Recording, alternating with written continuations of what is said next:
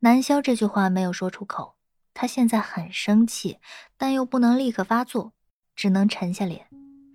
在张悠悠和苏雨伦的眼里，萧琪自己的意见似乎已经并不重要了。我确实没得选，是吗？萧琪的声音终于从脑内传了过来，透着疲惫。要不要直接回绝了？南萧小心翼翼地向萧琪问道：“算了，我一直都没有太多的选择机会，不是吗？无论是家庭还是工作，留给我的选择从来都是没有的，何必呢？”南萧听着萧琪的话，皱着眉，眼神锐利的盯着张悠悠，让我考虑一下。丢下这句话以后，南萧就离开了星巴克。沈恩飞已经醒了过来，楚归正在他旁边，正对着南萧挥手。南萧略微迟疑了下，还是靠了过去。和张悠悠聊完以后，他还是有些犹豫的。虽然萧琪表示无所谓，但南萧始终觉得不对。这会儿远远望着沈恩飞，不由得有些狐疑：这家伙。真的会有前途吗？南萧这么问着萧琪，在演艺这个领域，他并没什么看人的眼光，也不知道这个平时吊儿郎当的家伙为什么张悠悠会那么看重。从他的角度来说，提到沈恩飞，第一反应只有泡面而已。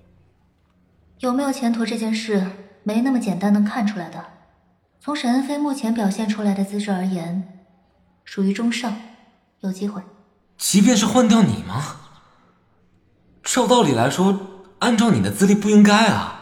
南萧觉得这就好像是为了一棵树苗放弃了一棵大树一般。苏氏影业那边也是，一开始和你解约，然后现在又想着把你牵回去，这不是吃饱了没事干吗？我也想不明白。南萧穿过马路，看到沈恩飞高兴的挥舞着一张百元大钞。老子时来运转，刚醒来就看到路边的树下有人掉钱了，给我捡到了，嘿嘿，赚了赚喽！楚归在旁边有些无奈：“沈恩飞，你轻点儿，至于那么大动静吗？我看着都丢人。”沈恩飞可不管，走到南萧面前，献宝似的给南萧看那张毛爷爷。哎，沈恩飞，你知道吗？这钱呢？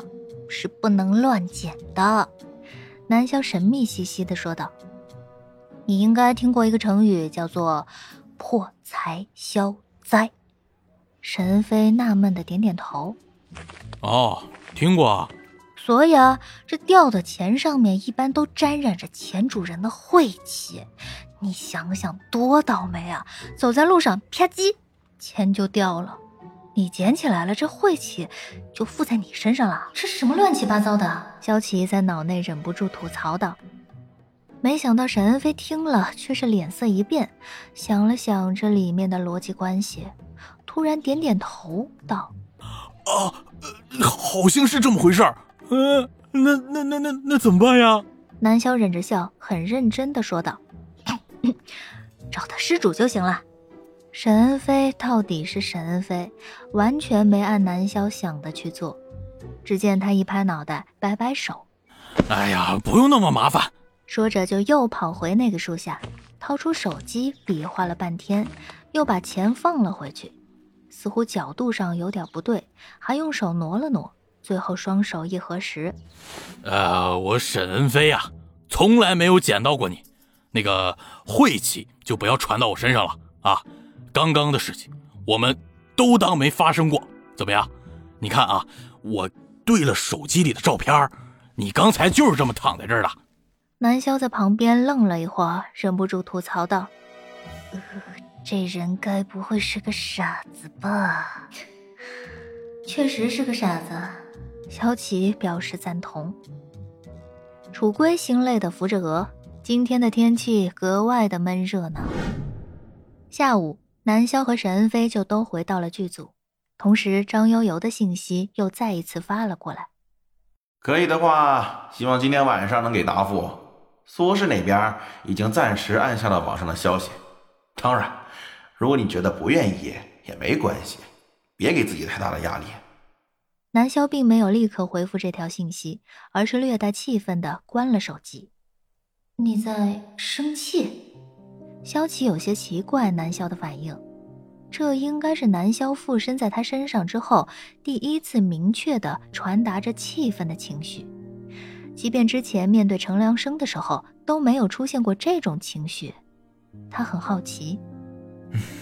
我也不清楚，就始终觉得哪里不对。你打算怎么回应？萧琪的选择其实一直都只有一条路，那就是接受苏氏影业那边提出来的条件。本身他离开苏氏影业以后，一直以来的处境就非常的微妙。这次的事件，如果沈恩飞最终按照张悠悠的说法被彻底曝光，暴力事件的影响会造成相当严重的后果。不光是沈恩飞本身，一样会牵扯到剧组，牵扯到新策。这对于他自己来说，也并不是一个好结果。好不容易开始有点起色了，很可能又会陷入停摆的状态。现在唯一的问题就是苏氏影业的做法，他们为什么要迁回自己？还是和苏氏的人谈一下吧。